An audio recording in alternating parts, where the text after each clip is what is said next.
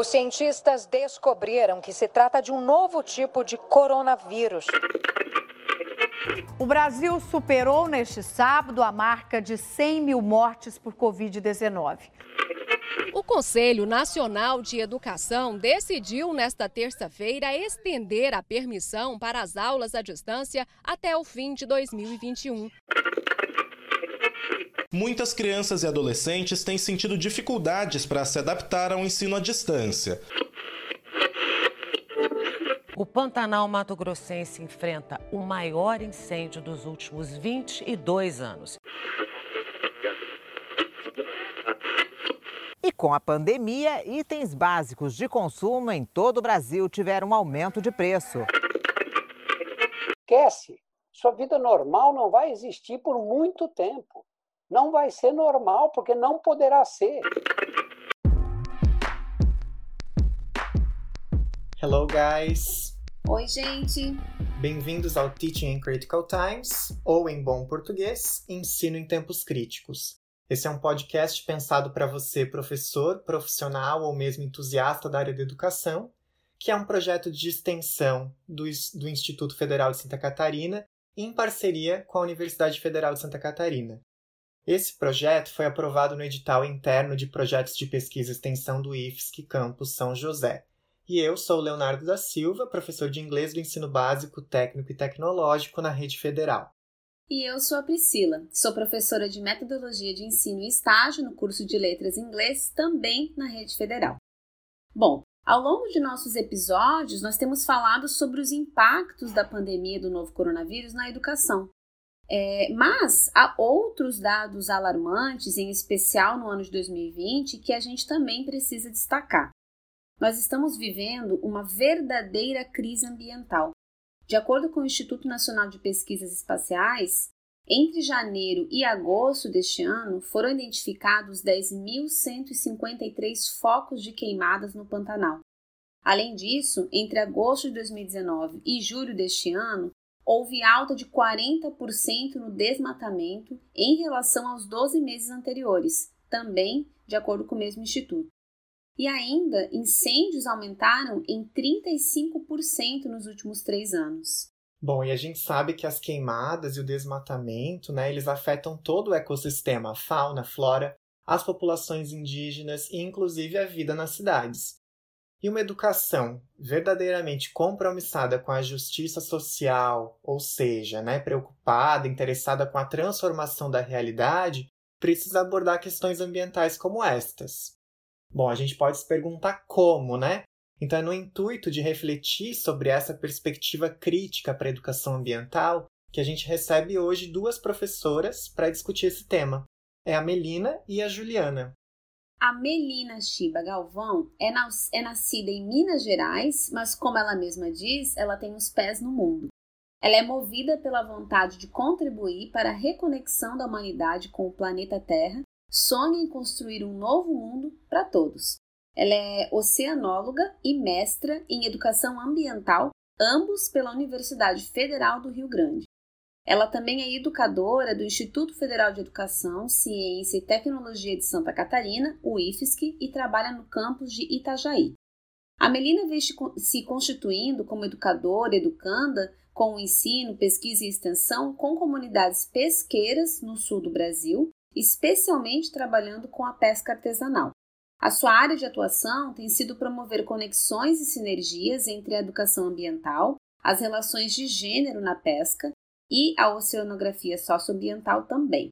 Ela já atuou no terceiro setor, como na ONG, né, no Núcleo de Educação e Monitoramento Ambiental, também como professora substituta no Instituto Federal do Triângulo Mineiro, campus Uberaba, e também no setor privado, na Universidade de Uberaba. Melina, é um prazer imenso te receber aqui hoje. Bem-vinda. Oi, Léo. Oi, Priscila. Quero agradecer novamente a participação aqui e dizer que eu estou muito feliz, muito feliz de dialogar com vocês, né? E contribuir, né, para que a gente possa repensar essas nossas relações entre sociedade e natureza. Espero que, junto com, com a Juliana, né, nós, enquanto convidadas aqui desse podcast, que a gente possa trazer contribu contribuições ricas para a gente pensar essas relações entre sociedade e natureza. Obrigado, Melina. Contamos também hoje com a presença da Juliana. Juliana Rezende Torres possui bacharelado e licenciatura em Ciências Biológicas pela Universidade Federal de Santa Catarina, com mestrado em Educação pela mesma universidade e doutorado e pós-doutorado em Educação Científica e Tecnológica, também pela Universidade Federal de Santa Catarina. Atualmente, ela é professora adjunta do Departamento de Ciências Humanas e Educação e docente permanente do Programa de Pós-Graduação em Educação da Universidade Federal de São Carlos, campus Sorocaba.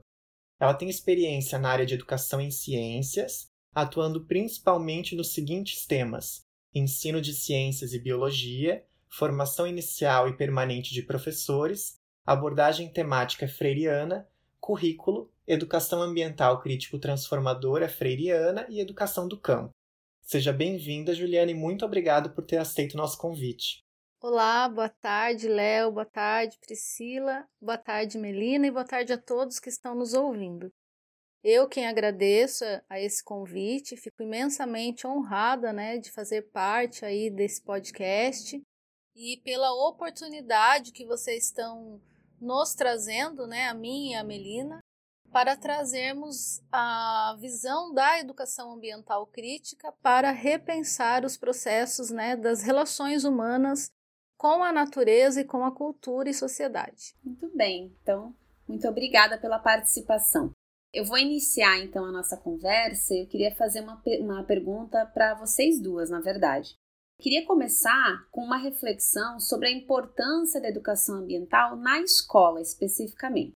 Então, de forma geral, a gente pode dizer que existe uma compreensão né, acerca da importância dessas questões ambientais para a escola. A gente tem documentos como os parâmetros curriculares nacionais, que trazem o tema, o tema transversal, né, meio ambiente, para o currículo escolar. Esse é um, um exemplo, né?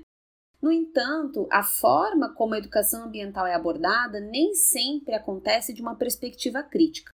Então, eu gostaria de iniciar nossa discussão propondo que vocês buscassem definir para os nossos ouvintes o que, que é uma educação ambiental crítica ou até mesmo crítico transformadora. Ou melhor, né? Como que o entendimento da pedagogia crítica freiriana pode nos ajudar a trabalhar essas questões ambientais de uma maneira crítica na escola? Então a gente pode começar com a Juliana e daí a gente segue com a Melina? Sim, tudo bem. É, pois então, temos aqui uma questão bastante importante e igualmente, igualmente complexa, né?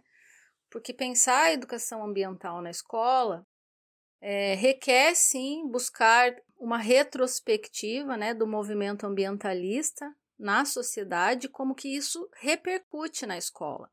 Também repensar o processo de construção das políticas públicas, né, a exemplo do PC, dos PCN que você acabou de colocar, mediante, por exemplo, a proposição aí dos temas transversais, a exemplo de meio ambiente, e também compreender que a educação ambiental desenvolvida na escola não necessariamente é crítica, né? Se a gente for pensar a gênese do movimento ambientalista é, na década de 60, ele teve um percurso basicamente ecologicista, biologizante. Então, ele chega numa perspectiva naturalista de ambiente né, na escola. E isso se propaga de tal forma que, de certa forma, acaba sendo uma macro tendência predominante, né? Então, como que vai se construindo uma outra perspectiva de educação ambiental? Ela, primeiramente, vem sendo chamada de alternativa até ser é, denominada como crítica a partir da década de 90, ali na, na, na Eco 92, né? Na, no Rio de Janeiro, naquela conferência. Então, tem todo um processo assim de disseminação dessa concepção de educação ambiental no mundo e no Brasil. Aí eu vou pegar então dois autores aqui do Brasil que eles trazem uma síntese né, do que eles entendem por, por essas concepções e visões ou correntes, vertentes de educação ambiental. Eles designam isso como macro tendência político-pedagógicas da educação ambiental. São os autores Lai Hargis e Lima. Eles escrevem um artigo em 2014 que eles explicitam três tendências, três macro tendências. É, são elas, então, a conservacionista e a pragmática, que eles dizem que são formas de pensar a educação ambiental numa perspectiva conservadora, ou seja, que não questiona o modelo de desenvolvimento social e econômico que está posto em nossa sociedade. Na contramão, entra a proposta de pensar uma educação ambiental crítica, né, que questiona a estrutura social vigente, onde predomina a lógica de mercado. E, portanto, o objetivo é trazer uma dimensão política da questão ambiental para o debate, questionando as desigualdades e as injustiças socioambientais, problematizando também as contradições dos modelos de desenvolvimento e de sociedade. Então, nesse sentido, se a gente tem uma macro tendência crítica, dá para entender que a gente tem algumas correntes aí dentro, como eles próprios colocam, né? Por exemplo, a gente pode dizer que temos uma educação ambiental popular, uma educação ambiental transformadora, uma educação ambiental emancipatória e uma educação ambiental pautada em processos de gestão ambiental. São aqui esses autores trazem para gente dentro dessa macro tendência crítica, né?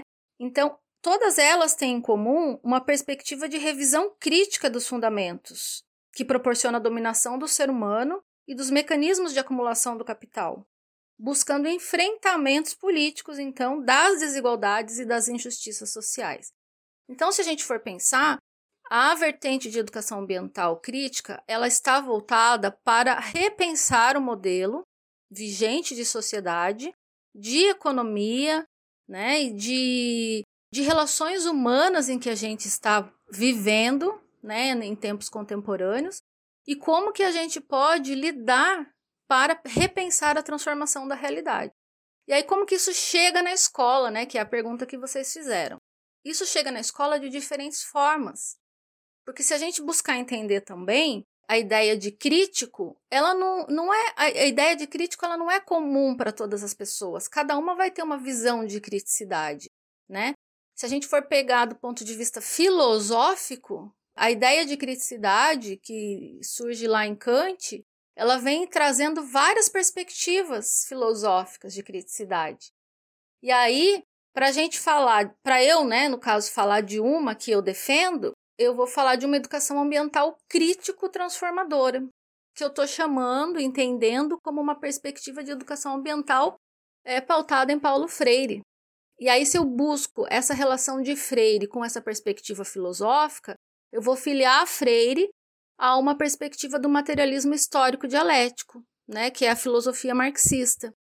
Então, como que isso chega na escola? Chega através de uma proposta de educação que visa a emancipação dos educandos, a libertação em termos de consciência individual e coletiva, buscando a transformação da realidade concreta a partir de ações locais contextualizadas numa dinâmica macroestrutural, mas que voltam para uma perspectiva de transformação da localidade, né, que seria a ideia de praxis em, em Freire e também em Marx, né, na, na perspectiva dialética. Então, é nesse sentido que eu estou entendendo o que é uma educação ambiental crítica e como que, a partir do entendimento dessa pedagogia crítica freiriana, é possível trabalhar questões ambientais de maneira crítica. Eu quero aproveitar essa fala que a Juliana trouxe, né, e pontuar assim que essa definição, né, de educação ambiental crítica, como ela propõe, como ela trouxe e apresentou, é bem importante, né? Para demarcar esse lugar de onde cada educador, cada educadora vai falar, né? A Isabel Carvalho fala que a educação ambiental é esse campo em disputa, é um, é um grande guarda-chuva, né? Que a Juliana já apresentou muito bem, em que tudo cabe.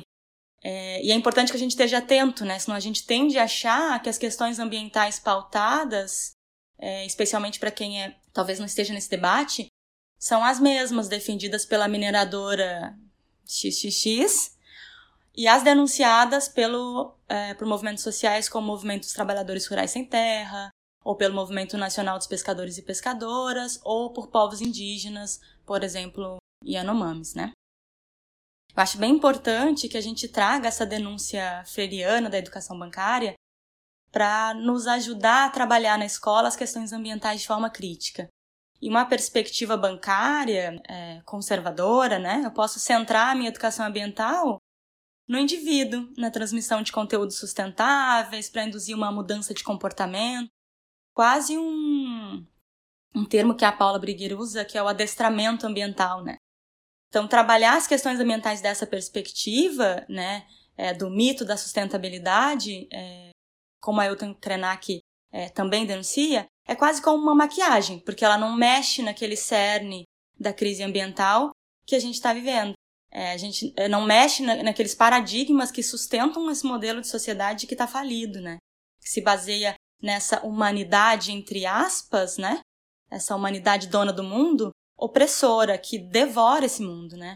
Uma humanidade que adora o progresso, que adora o consumo, que adora a competição, a produção, essa mercantilização da vida. E a perspectiva crítica, né, a educação ambiental crítica, ela pauta esse movimento educativo, né, que o educando, a educanda, eles passem a questionar essa, essa humanidade, entre aspas, opressora, né, desenvolvam essa capacidade de leitura dessas relações entre sociedade e natureza, né, não é essa perspectiva ecologizante apenas, é descolonizando os pensamentos e os, modos, os nossos modos de vida, né. E como a Juliana pontuou, é um ato político, né? Em que esse ser humano, esse indivíduo que faz parte dessa sociedade e que para grande maioria de nós, né, que esse ser humano, né, ele que a maior, maior parte de nós, né, ele não faz parte desse seleto grupo dessas grandes corporações que mandam no mundo, né? Então, que essas, esses indivíduos, essas pessoas possam se conscientizando a educação ambiental crítica a partir da perspectiva que eu trago, de onde eu falo, com as comunidades, né? Que a gente vá se conscientizando sobre esse lugar e sobre o nosso papel no mundo, à medida que a gente identifica, problematiza e age, né, diante desses conflitos ambientais, né? É bem importante também essa ética ambiental, que a Juliana também pontuou, né? Qual ética é essa? A ética da justiça é, ambiental. Porque a gente já parte da premissa de que esses problemas ambientais eles não atingem todas as pessoas da mesma forma. A gente não está todo mundo no mesmo barco, né? E centra bem forte nessa descolonização desse paradigma, dessa forma de, de ser e de existir no mundo que destrói a vida, né? É, parte dessa ética é, movida pela justiça ambiental para balizar as decisões que a gente vai tomar enquanto sociedade seja no, no nossa, na nossa comunidade, na nossa cidade, no nosso bairro, né? Ou numa perspectiva mais global, e vai reorientar também as nossas formas de, de ser e de estar, de se relacionar com esse, com esse ambiente. Legal, acho que pensado nessa questão conceitual, né? Eu quero agora talvez fazer um movimento de tentar pensar isso na prática e na, na escola, né? Pensando muito nos professores que nos ouvem. Então, Melina, eu queria te perguntar, pensando bastante na tua experiência, né, como professora do ensino básico, técnico e tecnológico, você trabalha no nível médio, no nível técnico, mas também na pós-graduação, é, trabalha na formação de profissionais técnicos na área de recursos pesqueiros, pescadores profissionais, e também na formação de professores de diversas áreas, né? Professores que vêm, que lecionam diferentes unidades curriculares. No entanto, é muito comum que a gente associe a educação ambiental a disciplinas específicas. A gente pensa em ciências, a gente pensa em biologia, né? E aí eu queria saber como que você vê isso, né? Como que você acha que esse entendimento da educação ambiental crítica pode contribuir com as diferentes unidades curriculares, né? Com o trabalho, com o fazer pedagógico dos professores das diversas áreas, né? E se possível, se você puder fazer referência né, a exemplos da sua prática, pode ficar bem à vontade. Ok. Eu acho bem importante a gente é, retirar esse mito né, de que a educação ambiental ela deve fazer parte de uma disciplina, é, especialmente das disciplinas de ciências e de biologia. Né? Na verdade, falar de educação ambiental uma perspectiva crítica é problematizar a vida, problematizar o cotidiano, a partir né, do, do local onde cada é, sujeito está. O Mujica ele adverte para que a gente reflita é, sobre essa humanidade, esse modelo de paradigma que nos vendem, que nos colocam, e o quanto a gente está substituindo né, essa nossa experiência de cidadãos por uma experiência de estar é, no mundo como consumidores, né? E ainda nos vendem a ideia de consumidores preferenciais, né, com cartão Gold e camarote. Então, a educação ambiental crítica na escola, ela deve buscar essa ação em que o sujeito, né, se emancipe, essa ação transformadora através da praxis, como também já pontuou aqui a Juliana, né? E eu acredito muito, assim, eu tenho na minha prática como professora, né, é, de pesca, é, criando experiências coletivas de cuidado com a terra.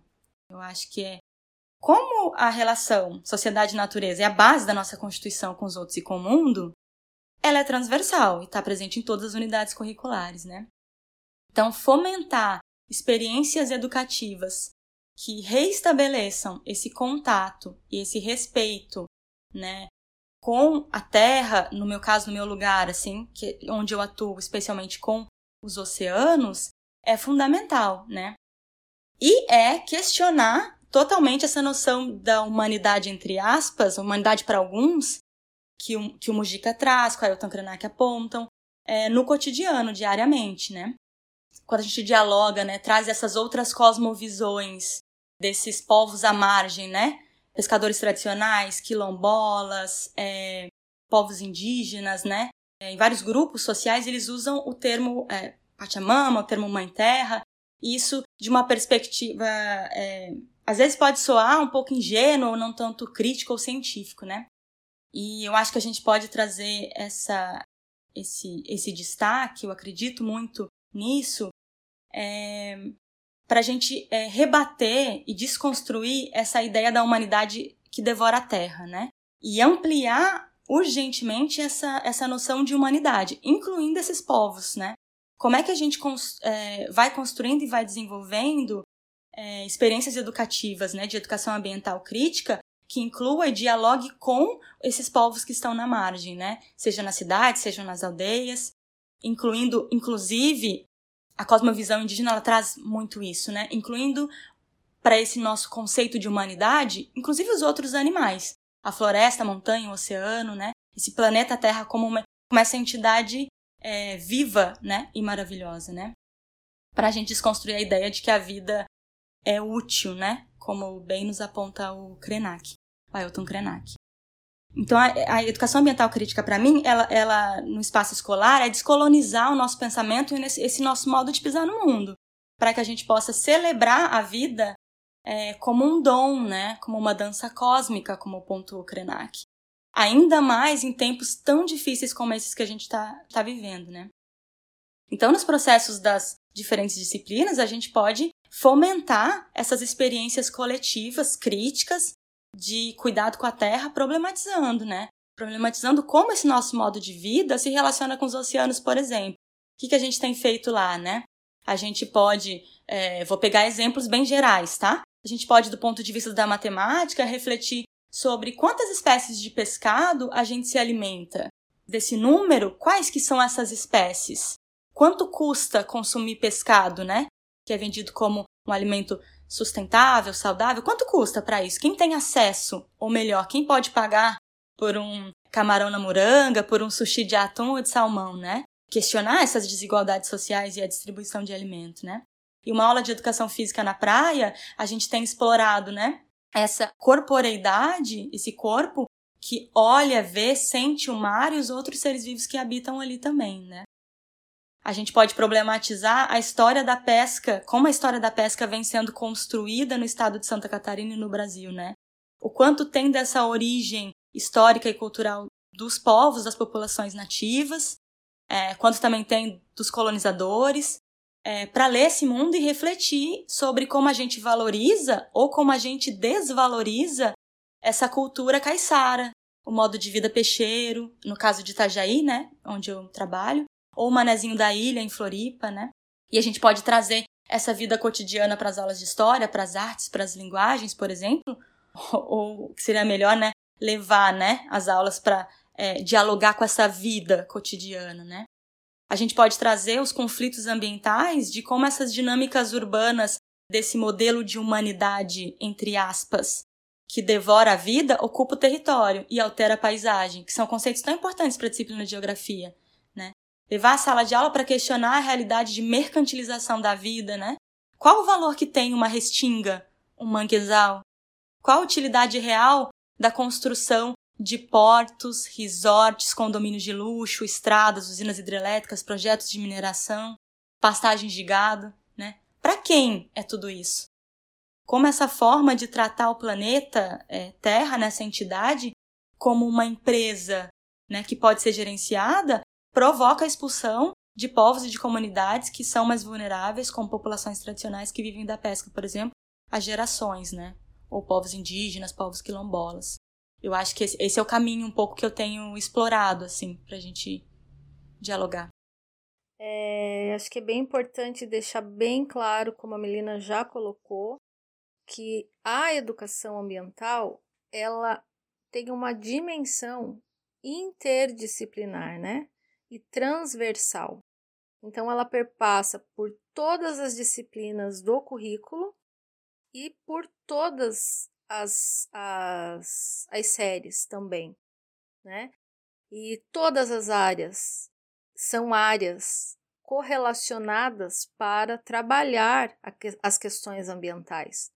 E não só ciências e biologia ou geografia, como muitas pessoas entendem, né, que são conteúdos dessas três áreas. Posto isto, é, e também em torno da, da fala da Melina, do que, que a gente pode problematizar quando a gente está pensando uma educação ambiental crítica, eu, a minha ideia é trazer um pouco desse pano de fundo daquilo que a gente está falando, chamando de educação ambiental crítico é, transformadora na perspectiva freiriana, né? O Paulo Freire, ele traz na sua concepção de educação libertadora a ideia de tema gerador, né? E o tema gerador, o que ele representa? A própria síntese né, das contradições soci... das, das contradições sociais. Se a gente for trazer para a dimensão da educação ambiental, eu diria que o tema gerador na educação ambiental ele representa essa síntese das contradições socioambientais.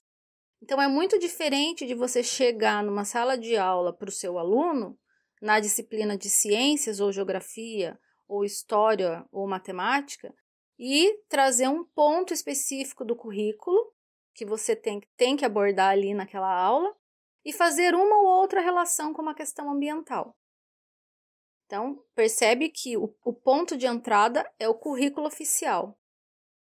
A perspectiva do, te, do tema gerador é o contrário, você vai trazer da realidade dos educandos, mediante um processo investigativo dessa realidade, essas contradições socioambientais e a partir dali começar a problematizar com eles o que, como que eles se percebem nesse contexto, como que eles se sentem, quais as, as relações travadas dessa realidade local com a realidade macroestrutural, né? Que aí serve bem de exemplo todos esses exemplos que a Melina trouxe nas diferentes áreas, né? Mas se você tem um tema em comum que você pode trazer para problematizar nas diferentes disciplinas, você acaba fazendo esse trabalho interdisciplinar a partir de um tema, mas é qualquer tema, um tema do currículo pré-estabelecido? Não. É um tema que foi trazido, investigado, explicitado a partir de um processo investigativo com a realidade daqueles alunos. Então, é, Freire nos ajuda a pensar essa educação ambiental crítica nesse viés de pensar essas contradições socioambientais para a área da educação ambiental crítica. Então, acho que isso vai muito ao encontro da fala da Melina e, é, e era isso que eu queria trazer assim como é, um gancho né, para dizer que a gente está bem em sintonia. Eu acho bem importante tanto a fala da Melina quanto esse, esse, essa adição que a Juliana colocou agora, porque uma coisa muito comum que acontece quando as pessoas ouvem é, a ideia de educação crítica, né, independente da disciplina, é relacionar o ensino crítico é, achando que é simplesmente você discutir um tema que seja controverso, né? Então, pensando assim na questão da educação ambiental, ah, se eu falar de educação ambiental na minha aula, pronto, eu estou sendo crítico. Sendo que, na verdade, a educação crítica ela perpassa pela promoção da justiça social, né? O objetivo do, do professor, desse educador, é questionar realmente o status quo e, e de, de, dessa forma, transformar né, essa sociedade que a gente vive. Então, vai muito além né, dessa questão do, do que vai ser falado. E aí, o que a Juliana traz, falando dessa questão do tema gerador, é diferente da gente pensar no tema como, ah, é qualquer tema que seja controverso. Não é o tema que é crítico, é a perspectiva que você está adotando é, sobre o assunto que está sendo discutido, né? E aí, o tema gerador proposto pelo Freire vem no sentido de você partir da realidade do aluno, como a Juliana bem coloca, né? De você buscar algo que para o aluno faz sentido. E aí, partindo deste, deste tema gerador, partindo do local, da realidade deste aluno, você tentar compreender essas relações no mundo, como as coisas se concretizam dentro da nossa sociedade, né? Então, eu queria pegar esse gancho e, e fazer uma pergunta especificamente para a Juliana, para que a Juliana explore um pouco mais esse, esse assunto, essa ideia desse do, do, do tema gerador e como ele tem a ver com a realidade do estudante. Então, é importante a gente lembrar que um dos princípios da pedagogia crítica diz respeito a você partir do contexto do aluno, né? Esse conhecimento que está sendo construído, é construído de maneira significativa, né? Porque ele faz parte, o aluno ele consegue se identificar nesse tema e ao mesmo tempo ele tem mais chances de gerar ação. Ou seja, você não fica só na reflexão, você também busca formas de transformar a sociedade, né? Com o foco na justiça social. E muitas vezes o que acontece a gente já comentou isso, né? Quando a gente trabalha com questões ambientais em sala de aula, a gente acha assim que essa, essa proposta se resume a apresentar a importância da, da ideia do cada um faz sua parte, vamos reciclar, é, temos que preservar o ambiente, plantar árvores, o que são aspectos de fato importantes, mas mesmo essas ações tendo, tendo de fato um papel importante no cuidado com o ambiente, uma perspectiva crítica ela vai englobar também uma crítica às forças estruturantes e a esses sistemas né, que geram relações insustentáveis para o meio ambiente. Então, uma perspectiva vai, vai propor que você vá além do fazer a minha parte, né, que é uma, até uma, uma perspectiva bastante neoliberal e, e meritocrática, né? Então você vai além desse fazer a minha parte, você passa a questionar o status quo, questionar por que, que estamos do jeito que estamos, né? e, com base nisso, pensar em alternativas que vão transformar então essa realidade. Então, eu queria ouvir da Juliana, nesse sentido, como que a gente pode, então, Juliana, de fato, na prática e, e de fato, assim, de, de, de uma maneira mais, é, com mais detalhes, né? Como que a gente pode trabalhar a educação ambiental que seja conectada à realidade dos alunos, tanto em contextos urbanos quanto não urbanos? E, e também queria ouvir um pouquinho mais de você sobre como que você percebe né, essa, essa possibilidade de você trabalhar com a realidade local e isso promover, ajudar a promover o desenvolvimento de uma consciência crítica ambiental, transpondo assim aquela ideia, aquele lugar comum de uma educação ambiental que não é crítica. Sim. Nos traz né, uma reflexão é, em torno daquilo que a gente está acostumado a entender, na, eu digo no sentido hegemônico, né, em termos de paradigma hegemônico, o que seja educação ambiental. Então, se eu abordo né, reciclagem, preservação ambiental, plantio de árvores e tal, é como se eu já tivesse trabalhando a educação ambiental na sala de aula. Não que você não esteja, você está, mas em qual perspectiva? talvez uma perspectiva conservacionista ou pragmática. Ah, mas eu posso usar essas mesmas questões para pensar uma perspectiva crítica de educação ambiental? Posso, mas qual perspectiva crítica?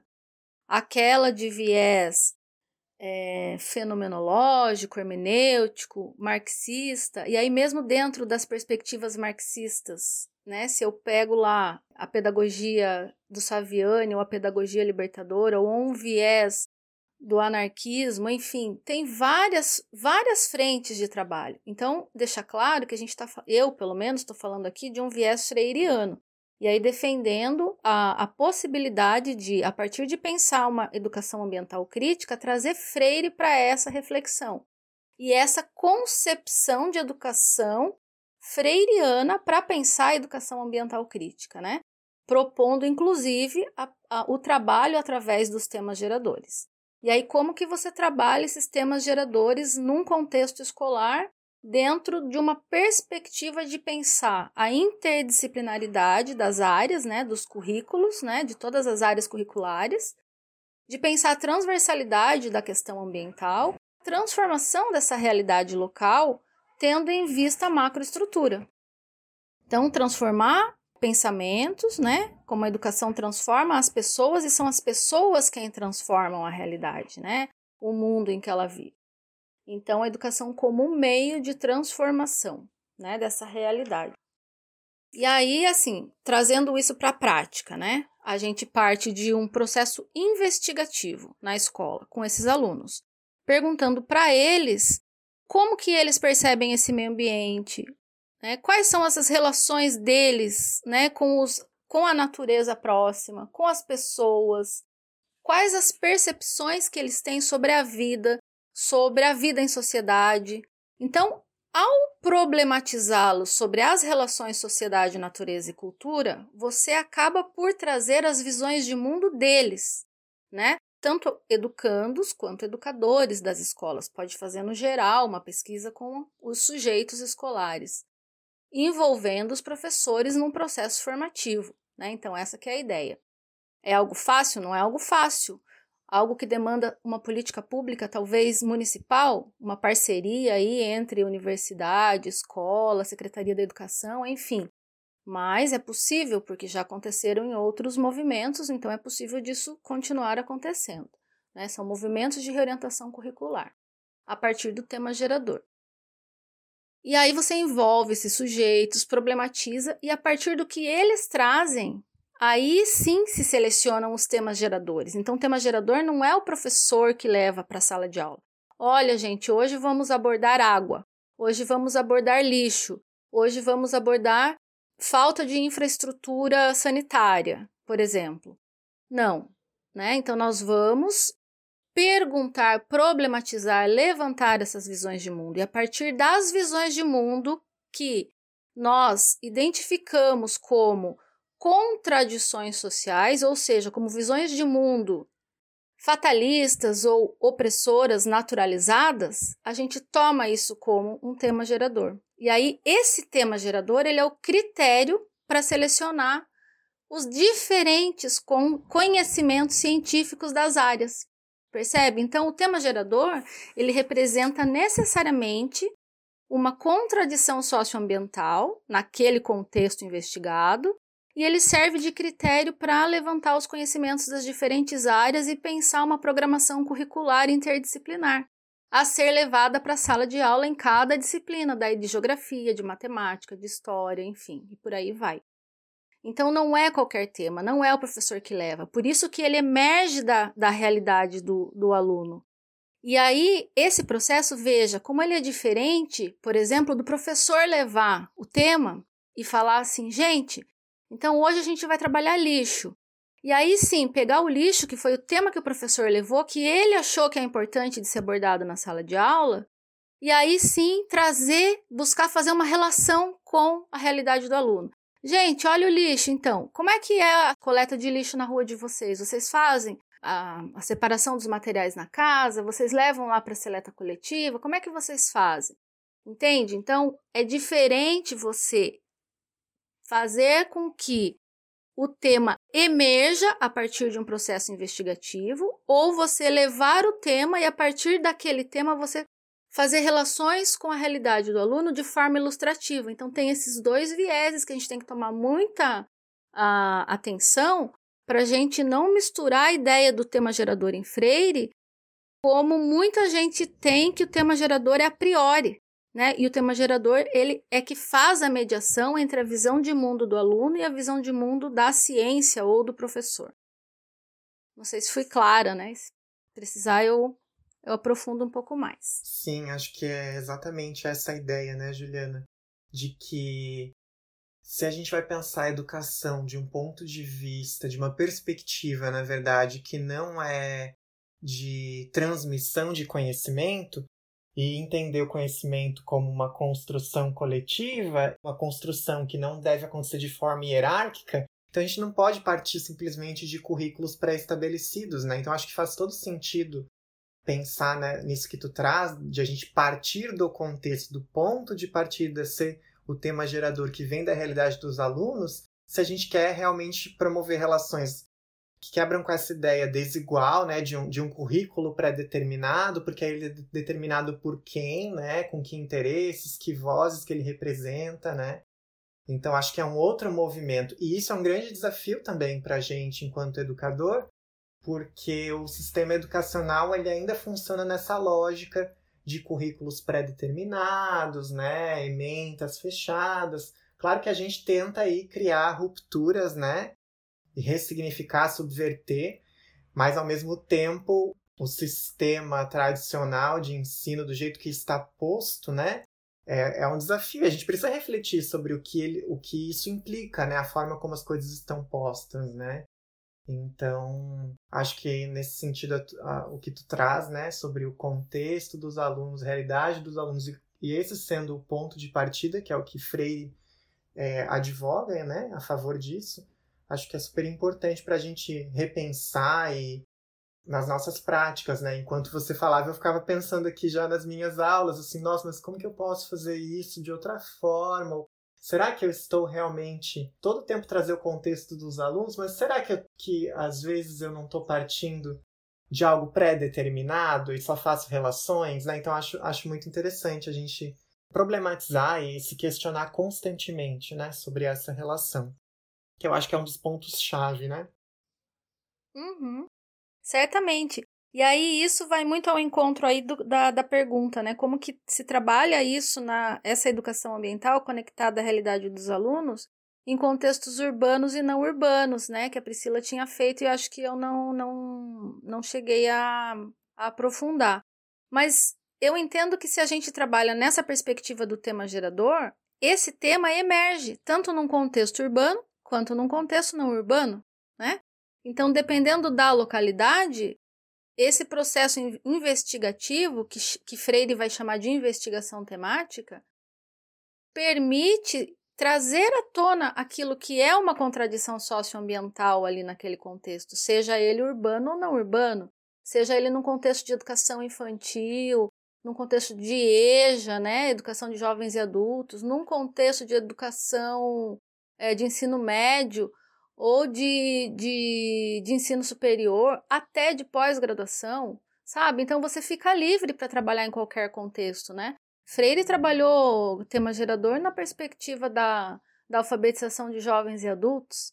Então ele é altamente pertinente para qualquer contexto, seja ele qualquer modalidade, escolar ou não, movimentos sociais, então, para mim, esse é o ganho assim de trazer essa proposta freiriana dos temas geradores para a educação ambiental crítica, porque ela permite esse movimento, né, de trazer daquela realidade aquilo que realmente tem sentido e significado para os alunos e para os educandos e que podem ser a partir dali critérios para a seleção de conteúdos das diferentes áreas do conhecimento.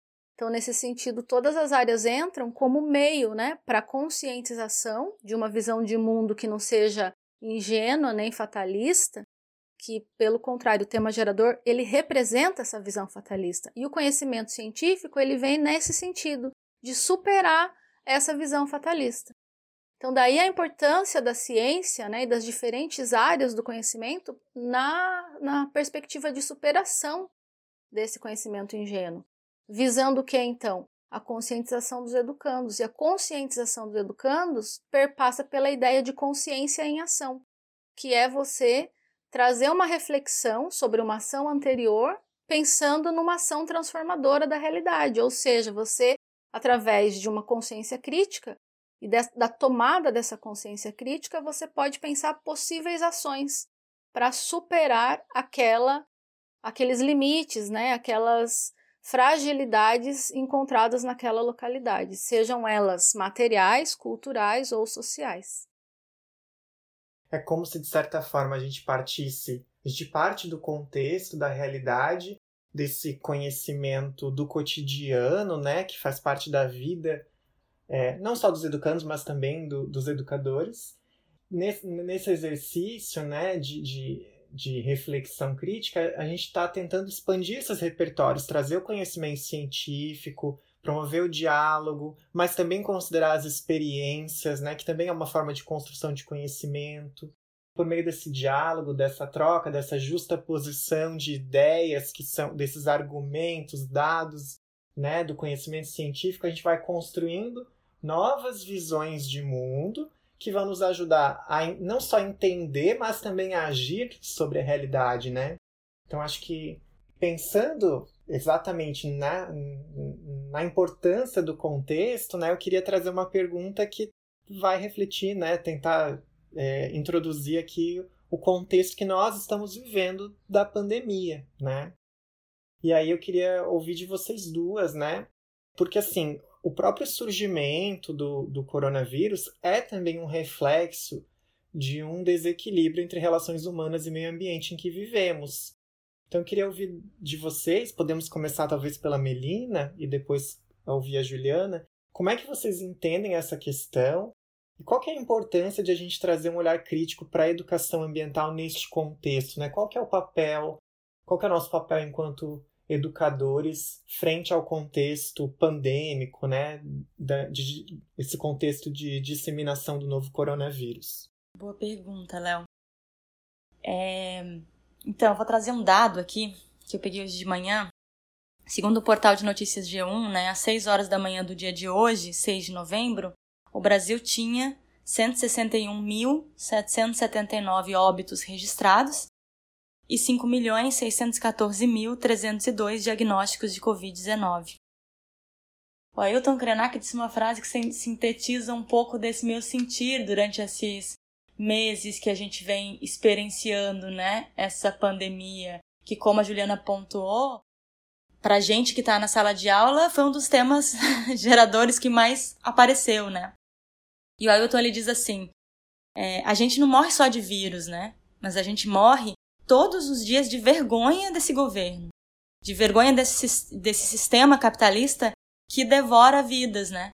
Acho que esse é um, um olhar que eu quero trazer, né? Esses números de mais de 160 mil pessoas mortas é, não são mortas aleatoriamente, não são mortas, não, não, a gente não está todo mundo no mesmo barco. Se a gente pegar essas 160 mil pessoas, não estão distribuídas aleatoriamente, mas não, elas têm classe, elas possivelmente estão concentradas, possivelmente não, os dados mostram isso, né? Estão concentradas em, em locais, locais mais periféricos, é, elas têm esse, esse, esses denominadores ali que, que mostram, né?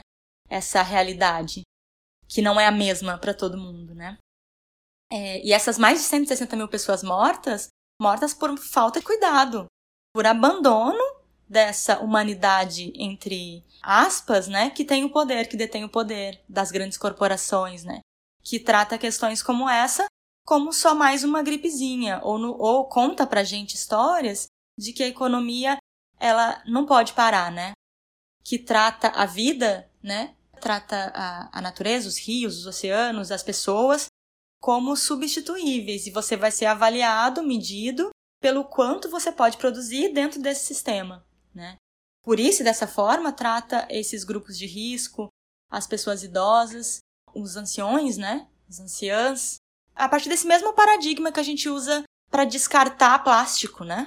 Esse mesmo paradigma da obsolescência planejada. Só que a gente pega e leva isso dos produtos para corpos humanos, né? E isso que a gente deixa bem claro o que a gente considera como sendo humano, né? E descarta aquele, aqueles que a gente considera como não humanos, né? Que são menos, têm um lugar menor. Então, a pandemia, ela mostra, ela explicita isso pra gente, ela escancara que ela não é uma crise sanitária apenas, né? Ela é uma crise, é uma crise ambiental, é uma crise desses paradigmas que estruturam a nossa vida em sociedade, né? Desses paradigmas ocidentais, desses paradigmas antropocêntricos que colocam o ser humano nesse centro, é, coloniais, né? Que, que definem uma humanidade e outra que é menos, é, um opressor e o oprimido, né? Que deixa bem claro quais são os, esses locais dessa estrutura da nossa forma de viver, né? E a pandemia mostra que a gente tá. É só um exercício, é só um, um jogo, né? Doido pensar isso, mas é um exercício, né? O Bruno Latour escreveu um texto bem interessante sobre a pandemia que traz esse alerta, né? De que a gente tem boas chances, assim, é, em geral, né? Claro, é, em geral, a gente tem chance de sair dessa pandemia numa perspectiva de médio e longo prazo, né? Enquanto humanidade, mas bem poucas de escapar dessa crise climática e dessa crise paradigmática desse modelo que não se sustenta mais, né? Que está posto. Que causa essa pandemia, né? Quando a gente olha para como, por exemplo, o Covid, né? A pandemia se espalha entre as populações, entre os povos indígenas, ela vem junto com a esteira do desmatamento, ela vem junto com a esteira da mineração, ela vem, ela, ela está extremamente conectada é, a, a, esse modo de, de produzir, né? E essa, se a gente se safa dessa pandemia, a gente já está gerando outras à medida que a gente insiste nesse modelo, né? Outra coisa que, eu, que a pandemia também escancara para a gente, e acho que, que é um ponto importante, é que a gente é interdependente e é interconectado, né? Se não estava claro para se para alguém não estava claro, isso foi escancarado com esse vírus, que a gente não é separado uns dos outros, né? Não é um indivíduo separado um do, um do outro. E como aponta o Bruno, é essa tese também que, que é defendida de que a máquina do sistema não pode parar, a gente também percebeu que é furada, né? É possível, é possível em semanas parar, né? Suspender esse mundo. Claro, transitório, né? Suspender esse modo de produção, suspender esse sistema econômico. Então é possível sim. Aquilo que diziam pra gente, essa história que nos contaram, essa narrativa, de que não, é impossível, essa é a forma de existir, é, é assim, sempre foi assim, não cola, né? Mas eu acho, assim. E aqui eu acho que é uma, uma brecha onde a gente pode apontar e pensar para ações transformadoras, né? E, e nesse ponto, é, acho que é bem importante isso que a Juliana pontua, dos temas geradores, é, na, na sala de aula, demandados e vindos dessa realidade que vai ser diferente, claro, se é urbana, se é rural, dependendo de onde eu estou atuando, né? Mas que a educação ambiental crítica pode contribuir para que a gente é, traga para o nosso cotidiano essa esperança ativa, vamos dizer assim, de transformação da realidade, né? Para que a gente possa ler o mundo questionando esse modelo utilitário e modelo que mercantiliza a vida, né? Será que é realmente, eu trago essas perguntas, né? Será que é realmente útil continuar essa forma de produzir, de vender comida envenenada, entupida de agrotóxico? Isso nutre quem, né? Será que a gente pode chamar de vida, né? Pegar um ônibus apertado todo dia e trabalhar é, oito horas por dia, ganhar uma miséria, viver em caixote e ainda agradecer quando se tem isso, né? Será que é realmente útil ser aparelhado para a informática, para o digital, para as redes sociais e não aparelhado, como diz o Rubem Alves, para gostar de passarinhos, árvores, para pisar descalço na grama, né?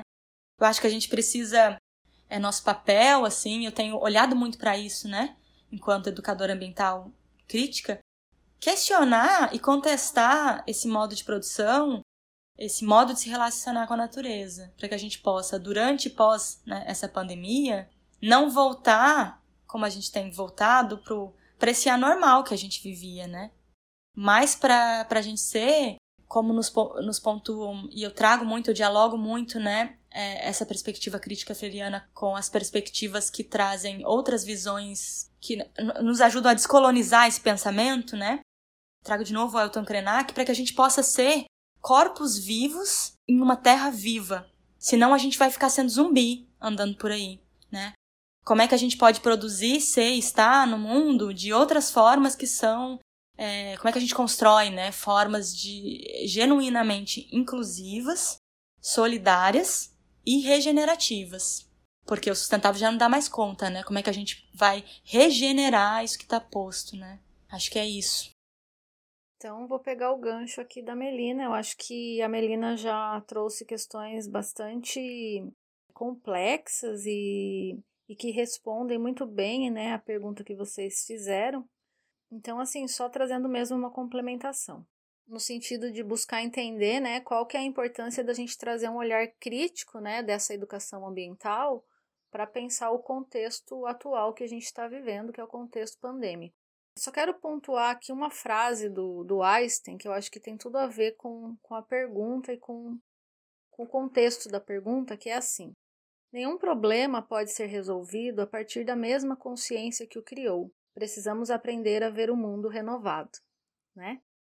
E acho que a educação ambiental, numa perspectiva crítico-transformadora, que traz né, à tona as contradições sociais numa perspectiva de transformação da realidade concreta, ela justamente nos provoca a pensar quais são essas contradições. Neste momento, este contexto pandêmico pode ser entendido como uma contradição.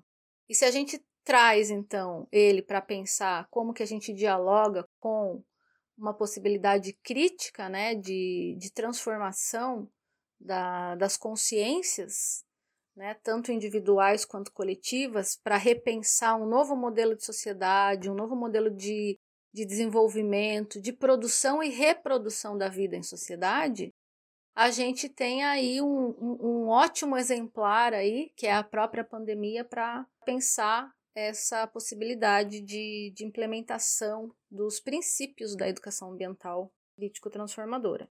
Lembrando que cabe muito bem a gente ter claro qual é a concepção de educação que a gente está adotando para pensar essa educação ambiental crítica e qual a nossa concepção de ambiente, né? Entendendo que ambiente não é só a natureza, é também natureza, mas é sociedade, né? Que envolve os, os fatores políticos, filosóficos, científicos e culturais.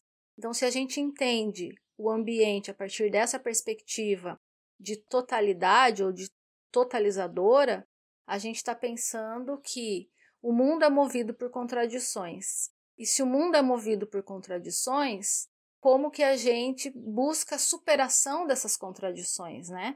E aí Freire e a perspectiva dialética filosófica ela nos traz esse essa proposta, né, da ação, reflexão, ação transformadora. Né? Então coloca em xeque isso enquadra isso num contexto macro, né? E aí esse macro para nós seria um mundo globalizado, então não tem como a gente não colocar em xeque esse mundo globalizado, a circulação facilitada de pessoas, né, que foi o que propiciou essa pandemia, levando o vírus de um lugar para o outro, né, nos aviões, nos trens, nos carros e por aí vai, né? Porque vírus já havia, pandemia também já houve, mas uma pandemia a nível global, né? É, realmente é algo aí que estamos a vivenciar e pode ser que não pare por aí, né? E como que as nossas relações humanas elas interferem, né? Mesmo que elas sejam locais, mas como que elas interferem na, na realidade macro. Então, é essa relação da, do local com o macro sendo colocado em xeque para a gente repensar aí ações transformadoras, né? Para pensar um novo modelo de sociedade, né? Que seja mais sustentável, né? Buscando produções orgânicas, né? Questões de que envolve alimentação, que envolve a saúde, né? Voltando lá atrás, resgatando muitos processos aí de de fazer é, medica medicações, nat medicamentos naturais, né? É, e por aí vai. Então eu acho que a pandemia ela nos traz né, essa, essa problematização para a gente pensar que mundo que a gente quer para os nossos filhos, para os nossos netos, para as gerações posteriores. O que, que a gente está realmente construindo como sociedade? acredito que a gente está colocando em xeque todo esse modelo aí vigente, né? Será que é isso mesmo? É esse ritmo acelerado? É isso que a gente quer? Né? Nesses, nesses tempos que a gente ficou em casa, quanta coisa mudou em termos de, de purificação dos ares, né? Quanta coisa se transformou. Então a realidade ela vai se transformando também a partir das nossas ações. Então o quanto que as nossas ações influenciam né, nessa realidade vivenciada. Então é isso que a gente não pode perder de vista. E aí que eu penso que a educação ambiental nos traz essa contribuição para a gente se problematizar, né, enquanto sujeito numa sociedade e como um, um coletivo que pensa melhor forma, melhores formas de viver num mundo num viés de buscar uma sustentabilidade, não só natural, né, mas social, cultural. Então ela perpassa aí por esses diferentes vieses. Acho que um, um pouco disso mais, né, que eu queria colocar. Perfeito, Juliana. É, então, vou pegar o gancho dessa, dessa tua fala, né, complementando a fala da Melina, trazendo é, destaque para essa ação transformadora que tu menciona, né?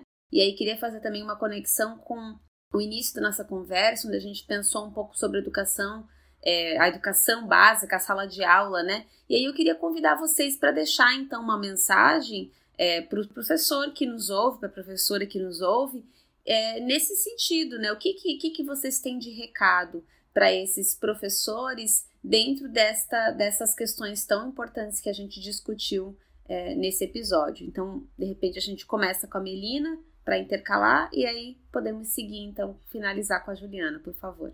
Então, primeiramente, eu gostaria de parabenizar. Meu primeiro recado é esse, assim, parabenizar as professoras, os professores que têm aí atuado desde o início da pandemia da forma que dá, né? Assim como dá na, no, no espaço da casa.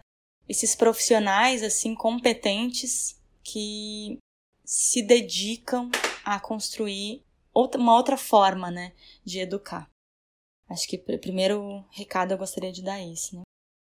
E acho que pontuar também que diante desse, desse movimento que a gente tem visto aí de retorno, né, retorno presencial cada vez mais forte, assim, para a sala de aula, relembrar que a gente possa se fortalecer nesse movimento, é, nessas experiências, é, lembrando, né, que desse, de todo esse trabalho que a gente vem fazendo, né, e que é tão desvalorizado socialmente, né.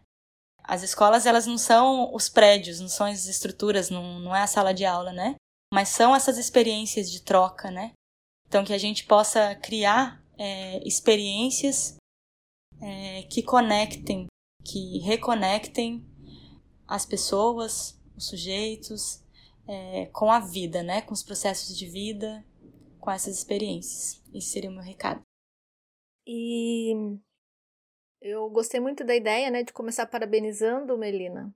Vou pegar esse gancho também. Acho que os professores, né, e eu também como professora, eu eu vejo assim o quanto que a pandemia nos colocou, né, numa situação inédita para todos nós e como que reagindo frente a essa a esse, a esse limite, né, a gente conseguiu encontrar alternativas de continuarmos construindo é, conhecimentos junto aos nossos alunos. Então, o desafio veio, foi posto, e nós, professores, seguimos o nosso papel de educadores no mundo, né? Não foi a sala de aula que nos limitou, né? Não foi por, por não estar lá, a gente conseguiu alternativas. Então, dizer que realmente todos nós, professores, estamos sim de parabéns, dizer que nós somos muito importantes, né? O nosso papel na sociedade, ele tem um, é um papel muito importante na formação desses sujeitos, né? Dos cidadãos que requerem, né? Construírem novas formas de pensamento, novas formas aí de, de enxergar o mundo, de pensar o mundo, porque a gente vem de uma cultura eurocêntrica, e como que a gente pode, a partir disso que a gente está vivendo, desse momento atual, pensarmos novas formas de sociedade? E o professor é fundamental nesse processo. Então, que o professor ele perceba cada vez mais a sua importância, que ele perceba o seu papel na sociedade como construtor de conhecimento, como formador de opinião, e que ele próprio se valorize, mesmo que as políticas públicas não nos valorizem tanto, mesmo que esse governo posto não nos valorize tanto, pelo contrário, né, tenha feito aí até uma certa apologia, né, a, a, a dizer que a gente não é tão necessário assim, que a gente pode continuar trabalhando desta forma, que a gente pode colocar uma, um outro tipo de educação, né? E que a ciência não é tão importante, que o dinheiro para pesquisa não é tão importante assim.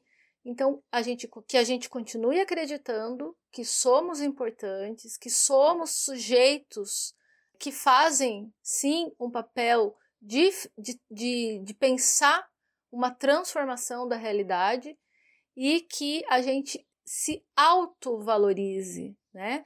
Porque não é um dom simplesmente, não é, não se trata de dom ser professor, se trata sim de muita é, muita formação, muito tempo de, de, de, formação, muita dedicação, né? É um processo de formação e que não está acabada, né? É um processo permanente, estamos em constante processo de formação. Não estamos prontos, não somos conclusos, somos seres inconclusos. E a própria docência também é um processo, né? De que a gente está se refazendo, se reconstituindo a todo instante. Então, que a gente não pare diante da crise, diante dos limites, diante das pressões e que a gente consiga se renovar a cada dia pensando em prol de uma sociedade melhor, mais justa, mais igual, né? E mais sustentável. Acho que é isso que eu diria para quem está nos ouvindo. Perfeito, muito obrigado. Queria dizer que foi um prazer contar com a participação de vocês, Meline e Juliana. E esse episódio, né, acho que traz importantes reflexões e considerações para a gente pensar sobre o trabalho da, educa da educação ambiental de uma perspectiva crítica, mas também nos faz pensar sobre os princípios gerais de uma perspectiva crítica para a educação como um todo, né? Obrigado pelo diálogo e também quero convidar os nossos ouvintes para que estejam em diálogo conosco, né? Mesmo que virtualmente. Então, fiquem à vontade para entrar em, em, contato com a gente, é, compartilhar suas opiniões, críticas, sugestões sobre esse e outros episódios seja por meio de nossas redes sociais ou, por, ou através do nosso e-mail, né? É, Para quem quiser mandar e-mail, o endereço é contato.ensinocritico.gmail.com. Então, eu também deixo aqui meu muito obrigada, Meline e a Juliana, pela participação e pelas contribuições né, que, que provocaram é, reflexões tão ricas é, para a gente. E também agradeço aos nossos ouvintes por terem ouvido mais esse episódio. Convido para que ouçam os demais episódios do nosso podcast que estão nas, nas principais plataformas de streaming. Então, fica o meu muito obrigado por ter acompanhado essa discussão que contou com a apresentação de Leonardo da Silva e Priscila Fabiane Farias e com a produção de Cristiane Soares, que é estudante de licenciatura do campus São José. Tchau, tchau, gente. Obrigada. Tchau.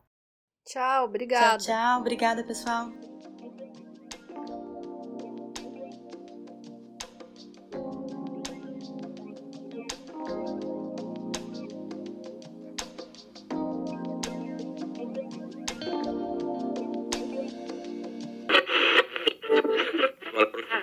In case I don't see you, good afternoon, good evening, and good night.